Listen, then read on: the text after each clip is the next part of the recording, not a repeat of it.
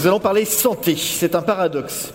Selon l'OMS, l'Organisation mondiale de la santé, la France aurait un des meilleurs systèmes de santé du monde, euh, mais notre pays souffrirait parallèlement en même temps euh, d'un manque d'égalité avec euh, de fortes différences d'accès à la santé entre les zones. L'INSEE en 2015 avait d'ailleurs sorti une carte très intéressante. elle avait publié une carte qui, qui montrait que dans les Hauts-de-France, on vivait trois ans de moins qu'en moyenne euh, ailleurs sur euh, le territoire. Donc il y a de fortes disparités entre les zones urbaines, zones rurales. Euh, comment réduire donc les inégalités territoriales dans l'accès aux soins? On va tenter de répondre à, ces questions avec Patrick Bouet, le président de l'Ordre national des médecins. Bienvenue, monsieur Bouet. Elisabeth Douaneau, sénatrice de Mayenne, déléguée nationale de l'accès aux soins. Bienvenue, madame. Sandrine Fournier, interne en médecine et actuellement en stage en Vendée, je le précise, et Gérard Raymond, président de France Asso Santé. Bienvenue monsieur, et pour vous interroger, le spécialiste euh, santé de Ouest France, Philippe Richard. Bienvenue Philippe.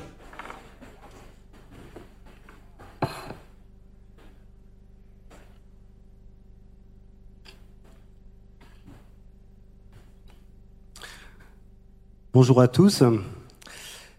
Il y a quelques jours, euh, un chiffre a été publié. Il disait que 5,4 millions de personnes étaient sans médecin traitant en France, qu'il y avait la, la moitié d'entre eux qui en cherchaient un euh, activement, et qu'il y avait, euh, je crois, si, je me rappelle bien du chiffre, environ 40% des médecins qui prenaient plus de, nouveaux patients. Euh, ce qui qu'il y a quand même un, un, problème structurel assez profond, parce que ce ne sont pas des chiffres nouveaux. Euh, je voulais interroger euh, Patrick Bouel, donc le président d'ordre des, médecins, à ce, à ce sujet. Est-ce que, comment est-ce que vous réagissez à ces, à ces chiffres-là? Écoutez, je dis que la France est enfermée dans une spirale infernale puisqu'aujourd'hui on raisonne sur l'accès aux soins parce que des gens ne peuvent pas rentrer dans le dispositif médecin traitant, qui est un dispositif administratif qui conditionne la qualité du remboursement. Or, nous disons, nous très clairement, et nous l'avions proposé d'ailleurs il y a quelques années, faisons un moratoire sur ce dispositif. Le problème aujourd'hui, c'est pas d'entrer dans le dispositif médecin traitant, c'est de permettre à la population d'être prise en charge dans les mêmes conditions pour son problème de santé. Il faut donc sortir et s'affranchir de règles qui ont été mises en œuvre à un moment où, un peu comme euh, il y a eu l'embellie économique de la France dans les années 60, euh, à un moment où on était dans l'embellie en matière de santé. Aujourd'hui, nous sommes dans un système dans lequel il faut ouvrir, libérer les conditions dans lesquelles les professionnels et les usagers peuvent aujourd'hui accéder aux soins. ça, ça demande une, une organisation sur le territoire. Euh, Isabelle Douaneau, c'est un sujet sur lequel vous avez beaucoup travaillé, parce que vous êtes, vous êtes sénatrice de, Mayenne et vous êtes déléguée nationale à l'accès aux soins. Peut-être dire en un mot quelle était votre, votre mission qui vous avait été confiée par le, par le ministère de la Santé? Oui, alors j'en profite pour dire bonjour euh, à l'ensemble des personnes qui nous écoutent cet après-midi et euh, vous souhaiter une très bonne année et une très bonne santé. Euh, j'ai eu l'occasion de travailler effectivement sur le thème de l'accès aux soins auprès d'Agnès Buzyn avec un, député qui s'est fait connaître aussi après, Thomas Meignier, parce qu'il a travaillé sur les urgences. Euh, notre travail avec Sophie Ogro, qui est médecin et qui avait été aussi euh, présidente d'un syndicat de médecins, Réagir, eh bien, nous étions amenés à sillonner la France et surtout d'aller dans les territoires les plus en difficulté par rapport à l'accès aux soins pour voir quels étaient les irritants qui empêchaient justement euh, cette euh, comment organisation territoriale pour l'accès aux soins. Et donc nous avons été un petit peu partout en France et en définitive, ce qui nous a le plus frappé, c'est que les territoires les plus en difficulté aient bien trouvé les, les moyens les plus innovants pour y remédier. Et donc, euh, à l'issue de, ce tour de France, alors qui nous a amené à rencontrer euh, l'ensemble des professionnels de santé, mais aussi les élus locaux qui s'investissent beaucoup ces dernières années sur euh, les équipements hein, pour accueillir les professionnels, mais aussi l'ensemble des facultés, les doyens, rencontrer aussi les institutions, je dirais habituelles, hein, qui tournent autour de la santé. Eh bien, nous avons rendu un rapport à la ministre qui s'est voulu très pragmatique. En réalité, on voulait que ça parle à tout le monde et que chaque usager puisse en prendre connaissance. Il est toujours d'ailleurs sur le site euh, du, ministère de la Santé et des Solidarités, vous pouvez le consulter. Mais en réalité, je pense que chacun peut le comprendre. Il n'y a pas des mots non plus qui sont trop difficiles à comprendre parce que quand on rentre dans le domaine de la santé, excusez-moi Monsieur le Président, mais c'est vrai que les termes sont parfois un petit peu euh, compliqués. Et euh, nous avons essayé de défricher et de donner de bonnes directions. Alors les bonnes directions, la première, c'était surtout euh, euh favoriser les stages en milieu ambulatoire. Ça, c'était une des premières préconisations que nous avons données à la ministre. Mais on a aussi beaucoup travaillé sur le travail coordonné, les, les, consultations avancées, libérer du temps médical avec les tâches qui peuvent être déléguées à d'autres professionnels de santé. Nous avons travaillé aussi sur tout ce qui pouvait être irritant pour l'installation des médecins en milieu rural, mais pas seulement, parce que en fait, la difficulté, elle est aussi en milieu urbain. Et, donc, à l'issue de ce rapport, eh bien, il, est sorti un plan d'accès aux soins. Et puis, nous avons travaillé en tant que législateur sur euh, Ma Santé 2022, euh, qui a été donc euh, voté euh, il y a six mois. Voilà. Alors, Gérard Raymond, euh, vous êtes vous président de France Asso Santé. Euh, en, novembre, vous avez euh, fait un sondage avec euh, BVA qui montrait qu'il y avait 49% des Français que reportaient un soin en raison du manque de médecins et 45% pour des raisons financières. Alors il y a une question qui revient souvent, en tout cas dans d'autres sondages, qui est la question de l'installation des médecins. Est-ce qu'il faudrait réguler? Est-ce qu'il faudrait contractualiser ou est-ce qu'il faudrait forcer les médecins à s'installer là où il y a des, euh, ce qu'on appelle des déserts médicaux, même si je sais que Madame Douaneau n'aime pas ce, ce, terme de déserts médicaux. Bonjour et merci pour, pour votre invitation. Vous attaquez des, euh, tout de suite dans le, dans le corps du sujet. Euh, non, je voudrais reprendre un petit peu les, les, les propos de, de, Monsieur le Président de l'Ordre. C'est qu'effectivement, ce système de, de, de soins qui a été certainement à une époque euh, le meilleur du monde, est aujourd'hui arrivé au bout du système. Il ne correspond plus aujourd'hui à l'évolution de notre société. Et vous l'avez très bien démontré dans, vos, euh, dans, votre étude, dans vos rapports. C'est qu'on voit bien aujourd'hui que ce système-là organisé ne répond plus aux attentes et aux besoins de nos concitoyens, des, des, des, des patients ou des usagers de la santé. Et c'est bien dans ce cadre-là qu'il nous faut reprendre un petit peu la réflexion. C'est que nous veulent les, nos citoyens, que voulons-nous, nous-mêmes, vous-même euh, aujourd'hui, c'est-à-dire avoir accès au système de santé, avoir accès à un professionnel de santé, pas forcément avoir accès à un médecin qui a fait 12 ans d'études. Peut-être qu'on pourrait euh, envisager une accessibilité à l'entrée de notre système de santé beaucoup plus ouverte, beaucoup plus euh, transversale que ce que, qui a été fait il y a encore quelques années avec le fameux médecin traitant. Et donc c'est une réflexion qu'il nous faut mener tous ensemble euh, pour comment on peut organiser cette offre en fonction des attentes et des besoins aujourd'hui de nos populations données sur un territoire donné. Et c'est dans ce cadre-là qu'effectivement, il nous faut travailler et en tenant compte, bien entendu, de l'aménagement du territoire et les élus nous paraissent importants, mais aussi et surtout, vous comprendrez bien ma, notre position, c'est en prenant en compte effectivement des attentes et des besoins des usagers de la santé, c'est-à-dire ce qu'on appelle le plus souvent les patients et, les associations représentant les, les, les patients. Donc c'est bien dans ce cadre-là qu'il nous faut aujourd'hui euh, réfléchir. Obliger une personne à s'installer à un endroit donné, je ne crois pas à la coercition. On pouvait le, y penser il y a encore quelques années parce qu'il y avait encore des formations, etc. Aujourd'hui, c'est plus possible, il en manquait déjà. Donc c'est pas comme ça. Il nous faut rechercher des solutions un peu plus intelligentes, certainement beaucoup plus collectives, utilisant certainement des moyens modernes aussi aujourd'hui de contact et de liaison avec le numérique, avec les consultations à distance, etc. Et donc c'est un travail qu'il faut, le, qu'il faut mener communément, territoire par territoire. Oui, je voulais quand même dire par rapport aux déserts médicaux. C'est vrai que j'y suis tout à fait hostile à ce terme. Alors je comprends que ça fait ça fait le buzz, que ça fasse euh, peut-être de beaux articles, mais pour les territoires, c'est quelque chose qui est très compliqué.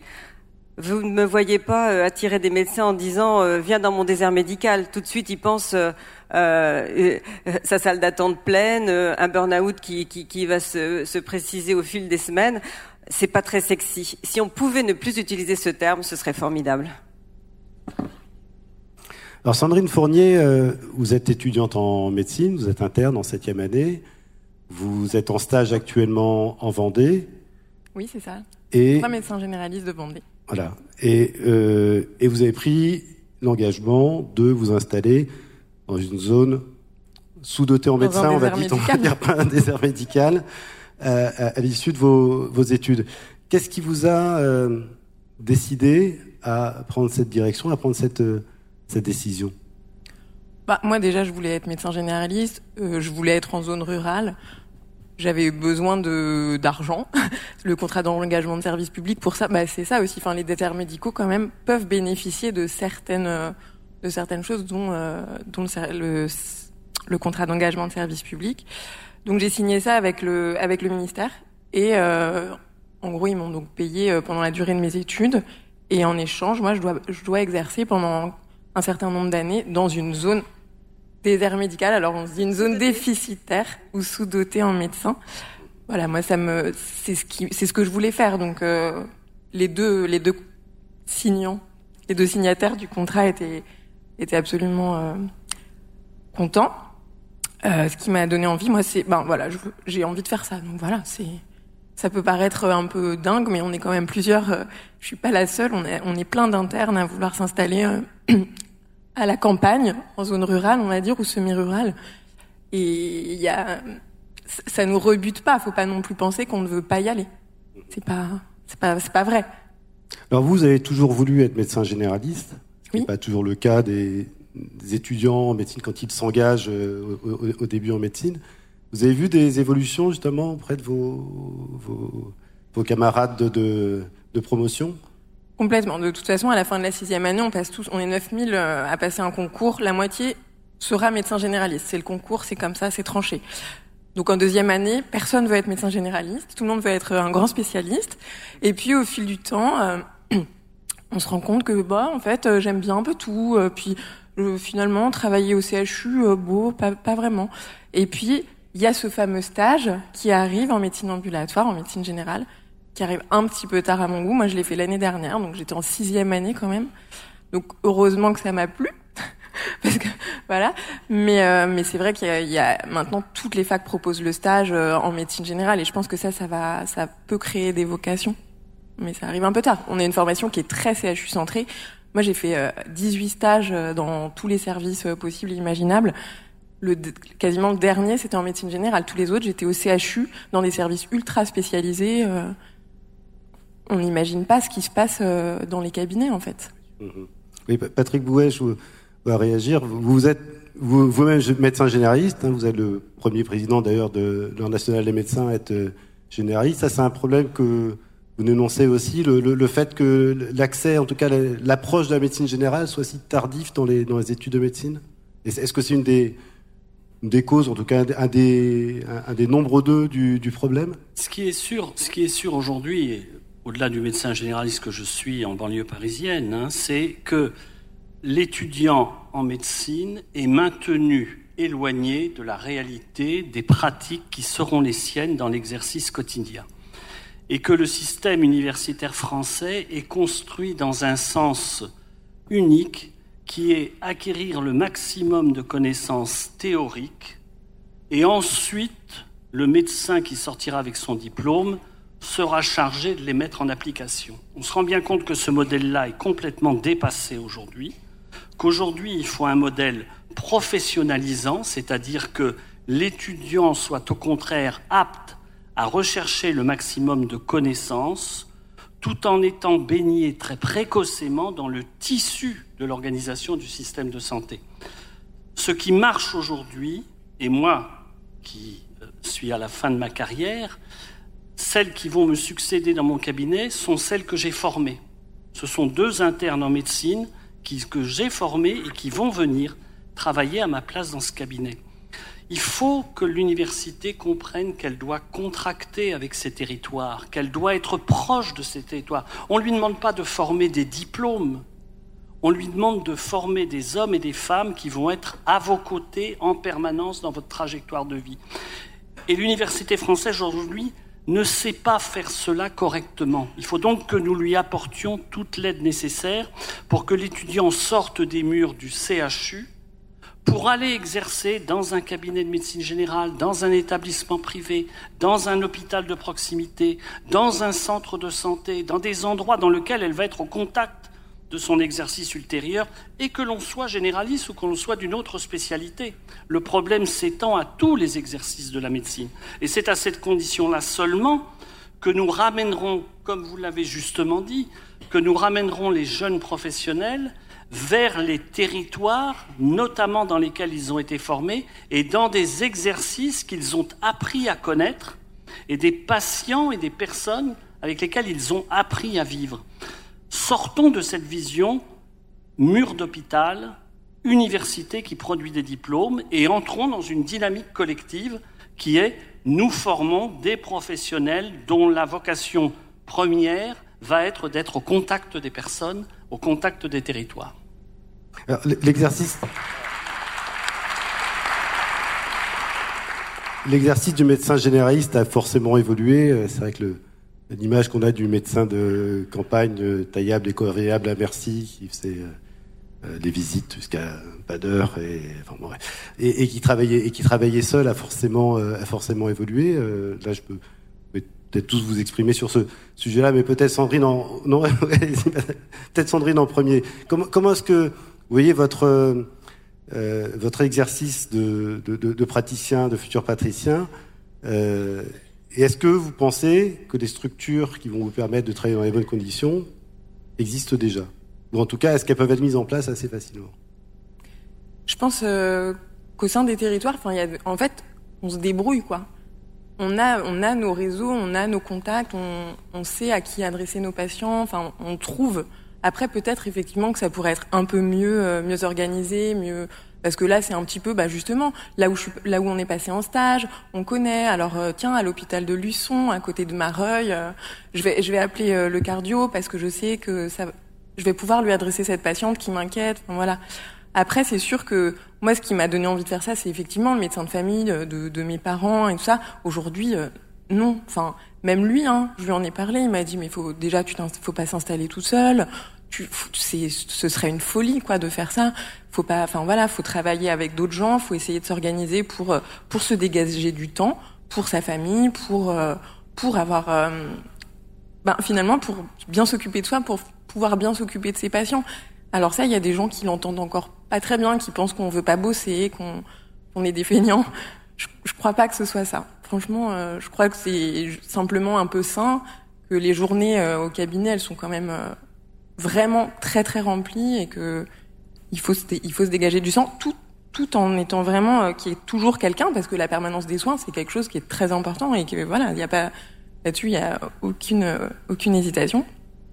Mais mais oui effectivement moi je me vois m'installer à plusieurs avec des confrères sur lesquels aussi je peux compter. Ça c'est très rassurant quand on est jeune jeune médecin et puis, euh, et puis un maillage quand même, oui, c'est vrai, un hôpital pas loin. Bah, justement, on va peut-être parler des CPTS, toutes ces choses euh, qu'il faut pour euh, pour qu'on soit sente pas tout seul et parce que parce que il y a un certain moment, on est limité et il faut adresser aux spécialistes. On veut pas tout faire tout seul dans notre coin. Mmh. Alors, Madame Douaneau, est-ce qu'il y a justement, oui, je vous donne la parole après. Est-ce qu'il y a justement, est-ce que les outils sont là? Est-ce que, est-ce que niveau législatif, est-ce qu'au niveau organisationnel. Est-ce que, est que les, éléments sont là? Est-ce qu'il suffit simplement de mieux s'organiser? Oui, alors je voulais revenir un tout petit peu sur ce qui favorisait l'installation des jeunes médecins euh, dans tous les territoires, parce qu'il y a des quartiers aussi en ville qui sont désertés, euh, si, on veut euh, continuer sur justement sur ce diagnostic. en réalité, je vais vous donner l'exemple de la Mayenne. ces dix dernières années, deux tiers des médecins qui se sont installés, sans doute ne sont-ils pas assez suffisants, mais étaient d'anciens stagiaires. Donc, euh, vous comprenez bien que, euh, en fait, ils ont eu envie de revenir à la fin de leurs études. Pourquoi ils ont eu envie de revenir? Parce qu'ils ont pratiqué avec euh, des médecins déjà aguerris. Et moi, je comprends tout à fait votre idée de justement d'être un peu compagnonné en quelque sorte, d'être accompagné par des médecins référents, enfin des médecins qui ont déjà beaucoup d'expérience.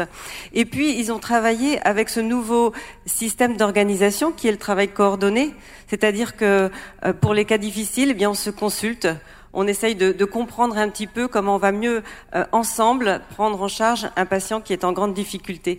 La, euh, problématique aujourd'hui, pourquoi on se retrouve aujourd'hui dans cette situation? C'est très simple, parce qu'en fait le paradoxe c'est qu'on n'a jamais eu autant de médecins en France. Mais cependant, euh, on est en situation épidémiologique, c'est-à-dire que nous vieillissons de plus en plus les uns et les autres, c'est une chance, mais seulement nous développons aussi en fin de vie des maladies chroniques. Et donc on a plus besoin de temps médical. Et quand on regarde le ratio de besoins, effectivement, il n'a jamais été aussi bas entre le temps utile de médecin qu'il faudrait pour chaque patient, eh bien, il est, très bas. Et donc, euh, on, est aussi à la croisée des chemins. C'est ce qu'on est un petit peu en train de vous expliquer parce que les médecins ne souhaitent pas travailler comme travaillaient euh, les médecins que nous avons connus il y a quelques années. Parce que justement, il y a ce besoin de travail coordonné et puis euh, de travailler de façon pluridisciplinaire. C'est-à-dire que le médecin n'est pas seul. Il doit travailler avec des infirmières, parlons du diabète par exemple, euh, eh bien il y a besoin aussi parfois d'un diététicien, il y a besoin euh, d'autres professionnels de santé et euh, le parcours de soins est travaillé tous ensemble. Et ça c'est du gain de temps et c'est aussi une meilleure prise en charge des patients. Alors, vous me disiez, est-ce que tous les outils sont là? Dans la dernière loi, on a, on a beaucoup travaillé sur les communautés professionnelles territoriales de santé, les CPTS. Alors, qu'est-ce que c'est? Eh bien, les CPTS, en fait, c'est une organisation locale, territoriale. Ça peut être simplement un quartier en ville, mais ça peut être aussi un territoire beaucoup plus spacieux euh, à la campagne. En fait, ce sont des professionnels qui décident de, travailler ensemble sur une organisation du parcours de soins, par exemple, du patient, mais ils peuvent travailler aussi sur la prévention parce qu'en France, on a besoin de travailler sur la prévention.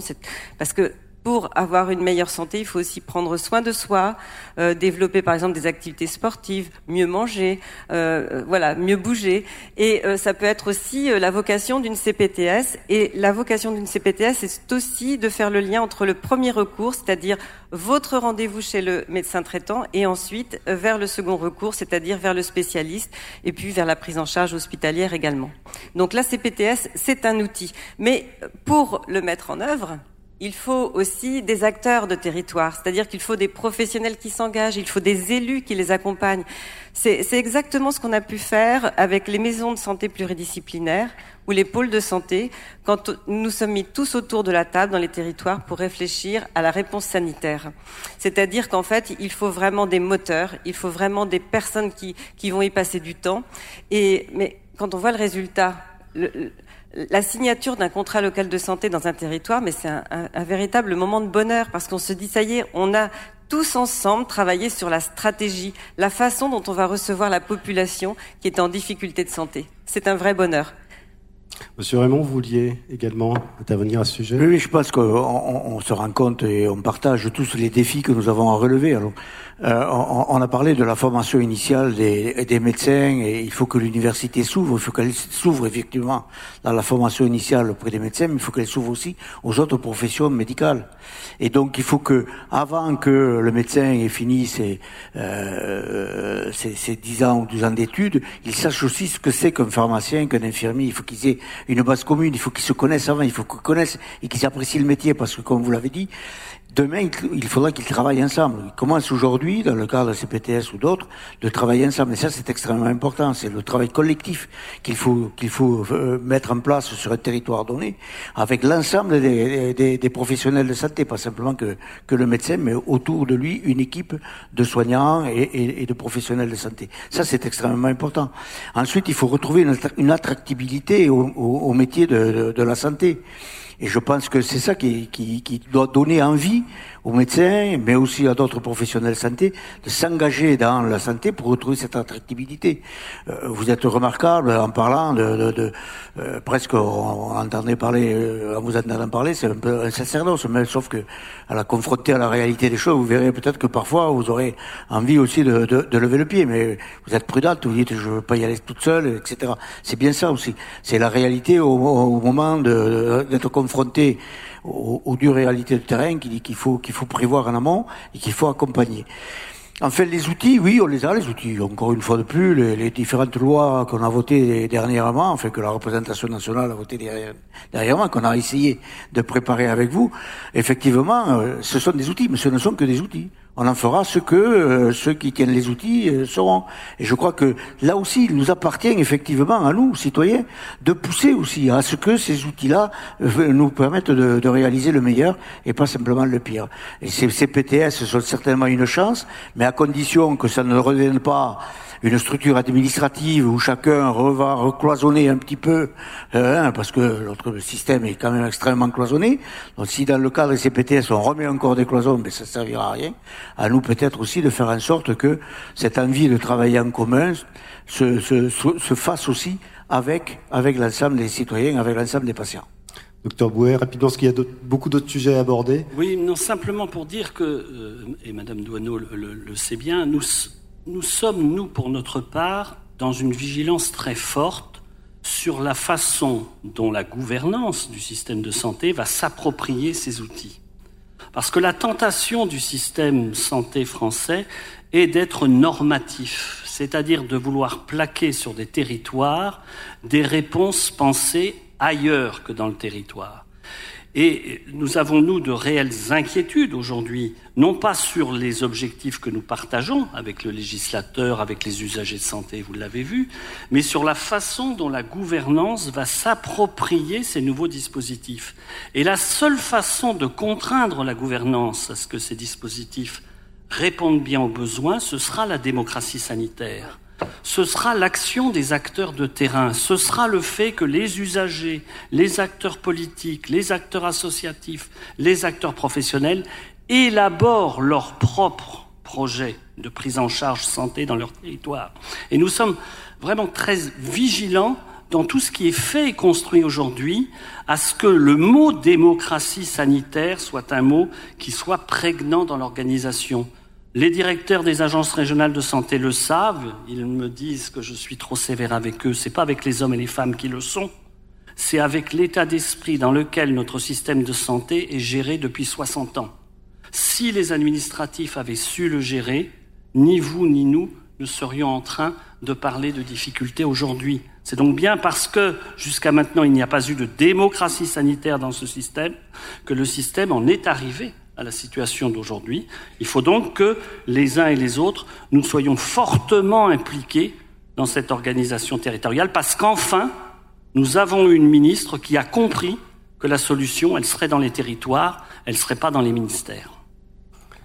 Alors aujourd'hui, on peut.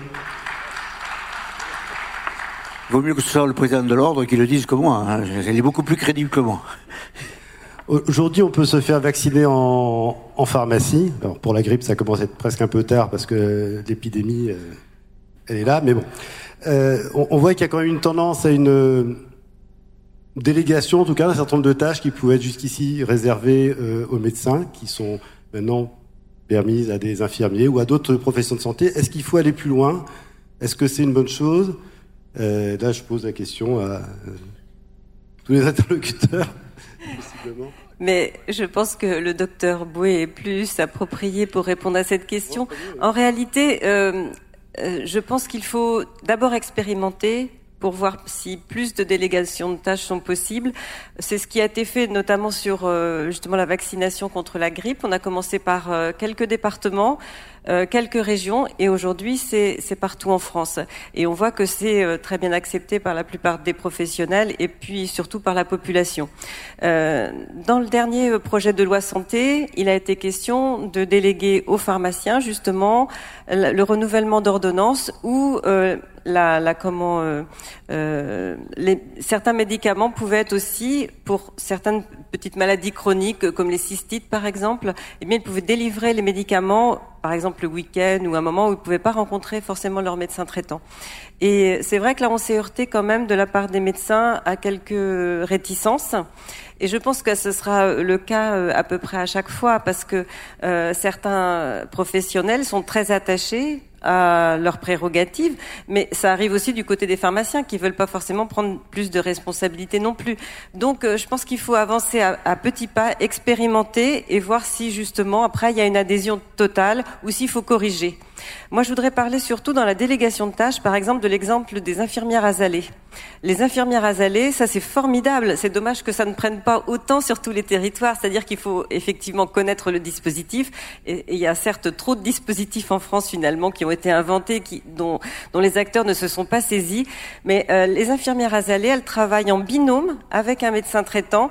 Euh, ça peut être par exemple sur les maladies chroniques, ça peut être sur la personne âgée pour justement travailler ensemble le parcours de soins et l'élaborer de la meilleure façon qui soit pour que le patient ne soit pas perdu entre par exemple son médecin, son infirmière, euh, peut-être l'aide-soignante ou la personne qui interviendra au domicile. Et donc, euh, il y en a un petit peu plus aujourd'hui. Je ne sais pas quel est leur nom, mais on, essaye de faire la promotion, le ministère aussi, mais c'est pas facile parce qu'il faut effectivement passer par un petit moment de formation et puis il faut et puis il faut avoir la volonté de, de pratiquer de cette façon-là en binôme. 700 infirmières euh, IPA, hein, pratique avancée, pratique avancée. 700 en formation et effectivement les infirmières azalées aussi dans le cadre de, du programme diabète sont, sont, aussi. Mais vous dites est-ce qu'il faut aller plus loin? Je pense que euh, il faut il, ne faut rien s'interdire, mais il faut avancer prudemment. Et je crois que effectivement, il faut faire avec euh, des avancées responsables. Le médecin ne peut pas tout faire. Le pharmacien a d'autres compétences, les infirmières ont d'autres compétences. C'est en mutualisant toutes ces compétences-là qu'on arrivera à, une bonne entente et à une bonne répartition. Je préfère des compétences que des tâches, mais bon, ça c'est une, question de sémantique. Mais c'est dans ce cadre-là. Et encore une fois, euh, je pense que les patients, ce qu'ils demandent, les usagers de la santé, ce que vous demandez vous toutes, c'est d'être bien pris en charge et bien soigné. Peu importe que la personne ait fait 12 ans, 3 ans, 4 ans de, de médecine. L'essentiel, c'est que on trouve une bonne réponse à nos attentes et à nos besoins. Et je pense que c'est dans ce cadre-là qu'il nous faut véritablement travailler et réfléchir. Dans le cadre de ces transferts de compétences, on voit bien aussi arriver les, les, les projets euh, article 51 euh, qui vont se mettre en place avec l'utilisation de nouvelles technologies qui vont permettre aussi effectivement de rapprocher, c'est assez curieux d'ailleurs, euh, avec des technologies qui vont nous permettre de rester à distance, mais certainement de rapprocher les patients et les soignants dans un colloque beaucoup plus singulier que ce qu'il était. Docteur Bouet oui, je vais faire, je vais pas avoir une voix discordante, mais simplement euh, rectifier euh, certaines choses.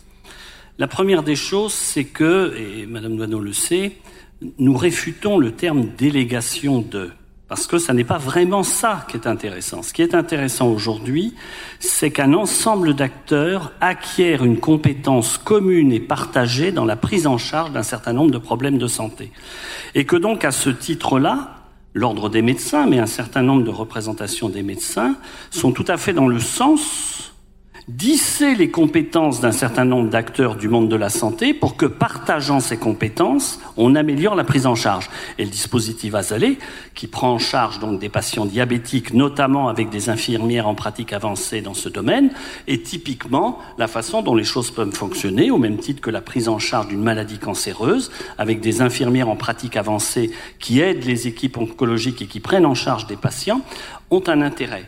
Là où il ne faut pas se tromper, et c'est là-dessus que l'on peut dire que l'ordre des médecins est assez raide.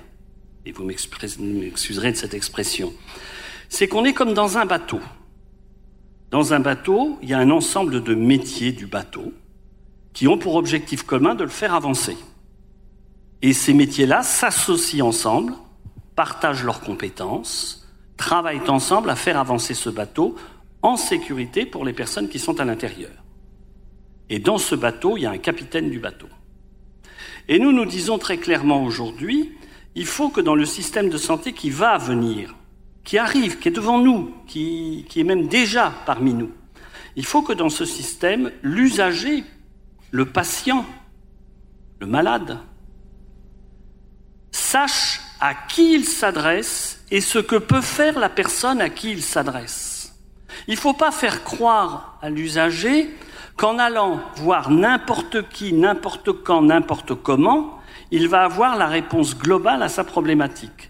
Donc nous devons, lorsque nous parlons de nouvelles fonctions, de nouvelles compétences, de nouvelles activités partagées entre des professionnels, toujours avoir présent à l'esprit que ce qui est proposé aux patients est compréhensible, lisible et facile à mettre en œuvre.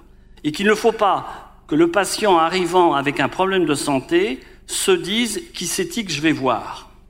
Mais au contraire, sache que pour ce problème-là, il peut aller voir une équipe qui s'est constituée et que peut-être effectivement il ne rentrera pas dans la prise en charge de cette problématique en voyant le médecin, mais que le médecin sera toujours là dans, le, dans ce bateau pour fixer le cap et aider à la bonne prise en charge. Donc c'est une vision finalement d'un médecin qui est un rassembleur et un coordonnateur d'équipe et deux professionnels de santé qui, eux, acquièrent des compétences nouvelles. On, ne valorise pas une profession en lui donnant des petits bouts d'une autre. On valorise une profession en lui donnant des compétences nouvelles et en faisant que ces compétences s'expriment dans une équipe coordonnée. Mais justement, il y a un problème de lisibilité et actuellement, on voit bien le, le, le réflexe, justement, c'est les urgences. Euh, on voit la, principale porte d'entrée maintenant quand il y a qu'on n'a pas une réponse immédiate et quand on a un problème de santé, c'est les urgences, d'où effectivement on a tous très, on est tous au fait de, cette saturation des urgences. Euh, Est-ce que vous pensez justement que les, plans de refondation des urgences qui ont été présentés récemment sont amènes de, de résoudre le problème euh, Très clairement pas dans l'immédiat parce que c'est plutôt un plan à, moyen terme. Mais est-ce que le problème a été pris à sa juste mesure?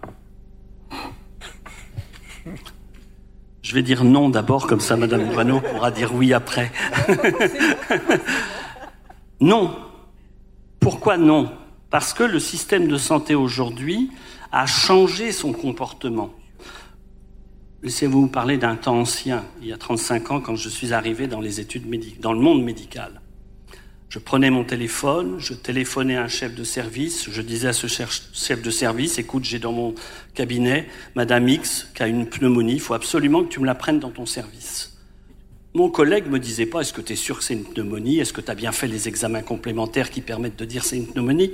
Il disait, d'accord, Banco, tu me l'envoies demain matin à 8 heures. Je téléphone aujourd'hui dans le même hôpital, pas au même chef de service, qui est parti, bien sûr. Je tombe sur quelqu'un qui n'est pas forcément d'ailleurs le chef de service, qui me dit il n'y a pas de problème, envoyez-la aux urgences.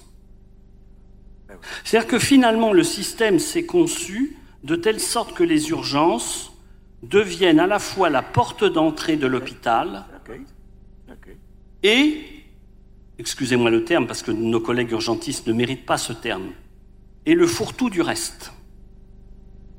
Et le reste, nous y avons une responsabilité, nous médecins. Il n'est pas question de, de. Nous y avons une responsabilité parce qu'effectivement, nous avons laissé en déshérence le système de permanence des soins, de continuité des soins. Ça ne veut pas dire que les médecins ne le font pas. 60% des médecins participent à la permanence des soins.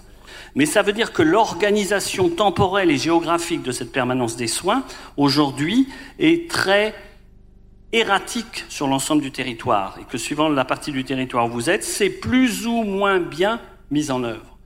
Donc d'un côté, un hôpital pour lequel, pour y entrer, il faut passer par les urgences, et de l'autre côté, des cabinets médicaux et une organisation de la continuité des soins, et on insiste beaucoup sur ce terme de continuité des soins, déficiente, et donc qui amène l'usager parce qu'il est pressé, parce qu'il veut une réponse tout de suite, parce que c'est pris en charge totalement. Les raisons en sont multiples.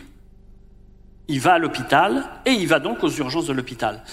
Alors amener de l'argent aux urgences, amener des urgentistes dans les urgences, c'est pas ça la réponse, même si aujourd'hui elle va améliorer le fonctionnement des hôpitaux. C'est comment construit-on le parcours de prise en charge d'un patient dès lors qu'il a un problème. Et c'est une toute autre ambition que de construire ce parcours de prise en charge.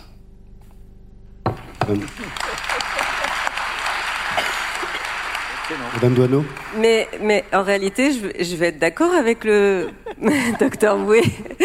Mais la réponse était tellement attendue sur le plan politique. Il était tellement demandé aussi des moyens que euh, je pense la ministre était euh, un peu obligée euh, de passer par là. Euh, le, le, rapport qu'a fait Thomas Meignier sur le plan du diagnostic est tout à fait euh, le bon. Hein, mais simplement, je pense que c'est sur le plan philosophique aussi qu'il faut voir les choses, on a pris des mauvaises habitudes depuis euh, fort longtemps et qu'il va falloir changer tous ensemble, aussi bien au niveau des professionnels de santé que, que, que de tout le système de santé, mais l'usager aussi a une responsabilité. Moi, je rencontrais encore euh, tout dernièrement quelqu'un de ma commune. Bon, euh, il avait un problème à la jambe et je dis, bah, vous avez vu votre médecin? Non, je vais aux urgences mais en fait sans passer par la case médecin traitant. Et en fait parce que il avait en fait il avait peur d'avoir une fracture, tout de suite l'idée c'est d'aller euh, aux urgences. Euh, en réalité, dans la population aussi, on a ces réflexes qui euh, aujourd'hui eh bien font qu'il y a une embolie au niveau des urgences et il faut qu'on réapprenne à, aller vers son médecin traitant et suivre un chemin plus plus comment dirais-je plus significatif en termes de euh, démocratie médicale aussi. Je pense que c'est aussi euh, une pratique personnelle. Je voulais dire aussi qu'il faut, euh, dans, dans nos territoires, que nous parlions très sérieusement des soins non programmés, c'est-à-dire que quand on, on, on, travaille dans une maison de santé pluridisciplinaire, dans un pôle de santé, il faut aussi s'organiser entre médecins, entre professionnels, pour justement accueillir les personnes qui sont dans un moment critique, euh, qui ont euh, quelque chose euh, ben, d'urgent à traiter. Et quelquefois, le médecin euh, aujourd'hui prend sur rendez-vous, mais il faudrait qu'il y ait toujours la possibilité de voir un des médecins pour justement une fracture ou un, problème difficile. Et, donc, les, fameuses euh, communautés professionnelles de santé, c'est aussi pour organiser ça sur les territoires. Et il faut, il faut vraiment se saisir de ce sujet parce que les soins non programmés, ça permettra vraiment de désengorger les urgences. Oui. Euh, euh, à votre réponse, c'est non parce que le, le, le, le, sujet est extrêmement grave et que dans ce pays, on laisse, euh, j'allais dire, pourrir les situations avant de véritablement de prendre, de prendre des mesures. Cela dit, euh, la ministre ne pouvait pas prendre d'autres mesures que ce qu'elle a prises. Un temps d'urgence, c'est-à-dire essayer effectivement de revaloriser financièrement et organisationnellement les, urgences. Et deuxième temps, un temps un peu plus long, c'est celui du premier recours, c'est celui du SAS, c'est-à-dire du numéro d'urgence, c'est celui aussi d'accélérer un petit peu la construction des, des CPTS pour qu'on ait une réponse euh, des, des, des, soins de proximité et particulièrement des soins non programmés. Donc on voit bien aujourd'hui qu'on est quand même sur une, sur une grande tension parce qu'on ne va pas transformer ce système-là de santé tout, tout de suite, mais qu'on emporte tous une part de responsabilité. Vous l'avez dit, il faut que aussi les citoyens, les usagers de la santé, y compris les associations que je représente, soient aussi en mesure de pouvoir éduquer, informer, accompagner aussi l'ensemble de nos concitoyens à avoir une vision beaucoup plus pragmatique du système de santé le j'ai droit et je vais aux urgences sans euh, effectivement euh, essayer de demander un renseignement euh, à, à, aux professionnels de santé qui sont sur mon territoire, eh bien c'est quelque chose qu'il va falloir aussi apprendre aujourd'hui. L'éducation à la santé, c'est quelque chose qui devrait être aussi dans, nos, dans nos, nos, nos, écoles et au-delà.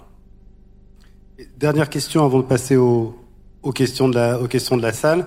Vous parliez, enfin vous évoquiez les, les nouvelles technologies. Est-ce que la la télémédecine va vraiment permettre là aussi justement l'accès, euh, peut-être pas aux, euh, aux, soins de première intention, mais justement aux soins de deuxième intention, l'accès, un meilleur accès aux, aux, spécialistes. Il y a des, on sait même dans, en ville, hein, les, les Rennais connaissent bien les, les, les, problèmes pour avoir accès aux ophtalmologues. Euh, Est-ce que la, la, télémédecine est la bonne, euh, la bonne solution? La télémédecine est un bon outil. Un outil. Il faut surtout pas penser que c'est la solution. Surtout pas, parce que c'est pas la, solution ne naît pas dans les outils techniques qu'on met à la disposition des usagers et des professionnels. Elle naît dans la façon dont on va les utiliser et surtout dans la garantie que l'on va donner à tout citoyen qu'elle ne va pas permettre des accès différenciés au système de santé. Et ça, c'est vraiment très important. La télémédecine, la télésurveillance, la téléexpertise, la téléconsultation, vous voyez qu'il y a beaucoup de termes qui, qui, se succèdent les uns aux autres, tout ça, ce sont des outils extraordinaires qui vont révolutionner la prise en charge individuelle ou collective d'un patient ou d'une population, qui vont révolutionner la façon dont les professionnels vont exercer. Parce que finalement, que va-t-il se passer, moi, docteur Boué, médecin généraliste au fin fond de la Seine-Saint-Denis? C'est qu'avec ces outils, je vais avoir un accès direct et immédiat pour mes patients à des tas de choses auxquels aujourd'hui je ne peux pas prétendre, ou très peu. Donc la télémédecine, la téléconsultation, la téléexpertise, la télésurveillance, oui, ce sont des outils extraordinaires, mais baser le système de santé sur ces outils, nous disons, nous, attention, chaque fois que l'on a cru qu'un outil devenait une solution, on a été obligé d'inventer l'outil pour réparer les fautes qu'avait fait le précédent. Et donc ce qu'il nous faut, nous, aujourd'hui, c'est dire comment peut-on utiliser au mieux ces outils extraordinaires qui vont permettre en tout point d'un territoire, qu'on soit à Paris, qu'on soit en Lozère ou qu'on soit à Mayotte, de pouvoir bénéficier de l'ensemble des connaissances et compétences auxquelles un patient a droit. Ça, oui. Est-ce que la télémédecine doit demain permettre à des financeurs de créer ce que nous appelons, nous, des coupes-fils, c'est-à-dire suivant le contrat que vous aurez signé, vous aurez un accès à un certain nombre d'outils qui vous permettront d'être en coupe-fil et donc adieu la solidarité ça, nous disons non. Voilà. Donc il faut se méfier de penser que la solution est dans l'outil. Mais par contre, il n'y aura aucune solution sans ces outils. Merci. Merci. Moi, je suis très heureuse d'entendre le docteur Wé parler des, territoires d'outre-mer avec Mayotte, parce que c'est des territoires qui sont vraiment en peine hein, par rapport à l'accès aux soins. Et euh, on peut on peut donner un exemple qui est euh, en fait euh, une réalité déjà sur comment dirais-je la banlieue parisienne. Nous avons pu lors de notre périple rencontrer des dermatologues qui travaillent désormais avec des médecins généralistes et d'ailleurs elles, les font monter en compétences parce que du coup elles ont mis en place sur leur smartphone eh bien euh, une sorte de, de fiche protocolaire avec photos des lésions cutanées, explications avec certains termes dermatologiques. Donc en fait, le médecin généraliste devient de plus en plus compétent dans le regard qu'il a vis-à-vis de, de, de, ces problèmes de peau. Et euh, dès qu'elles reçoivent ces éléments, eh bien, elles donnent un rendez-vous si c'est urgent, si on peut tout de suite détecter en fait une lésion qui est cancéreuse, ou alors elles peuvent déjà pré-indiquer un certain nombre de, de, de, médicaments à appliquer. Mais ça c'est extraordinaire. Ça veut dire qu'en fait un patient qui devait attendre trois quatre mois pour avoir un rendez-vous chez un dermato, eh bien en l'occurrence, dès lors que euh, on, on, observe qu'il est en situation compliquée, eh bien il euh, a un rendez-vous dans la semaine. Par contre, effectivement, quand ça n'a pas lieu d'être, eh bien on, on repousse le rendez-vous. Mais en tout cas, une montée en compétence des professionnels et aussi on, on bannit les, comment, les distances. Hein. Et pour les territoires d'outre-mer, je pense que dans beaucoup de pathologies, on arrivera à faire des choses extraordinaires et à soigner plus vite et mieux plus vite. Merci. On terminera par cette euh, remarque. Merci à vous. Merci d'être placé sur le plateau de Vivre Ensemble.